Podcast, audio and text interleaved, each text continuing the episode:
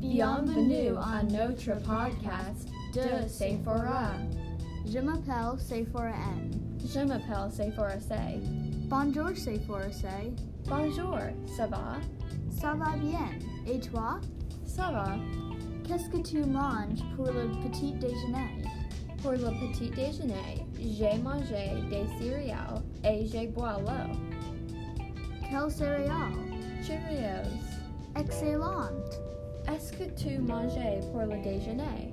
Pour le déjeuner, j'ai mangé les pâtes au fromage et les crackers et le banane. J'ai bois l'eau. Avec qui?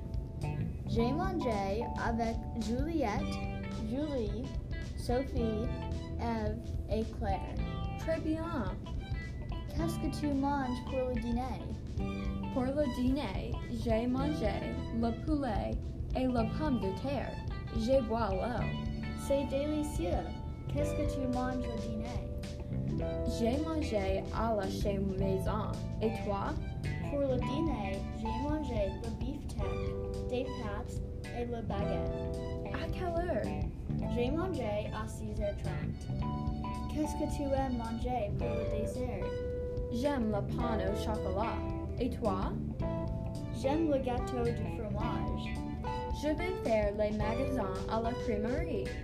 Je veux le fromage, le lait, la crème du fromage, yaourt, le beurre et le glace. Quel parfum pour la glace. Vanille, s'il vous plaît. D'accord. Merci. Quel est ton fruit préféré? J'aime la fraise et les myrtilles. Excellent. Quel est ton pain préféré? J'adore les croissants. Moi aussi. Au revoir, c'est forcé. Au revoir. À demain. À demain.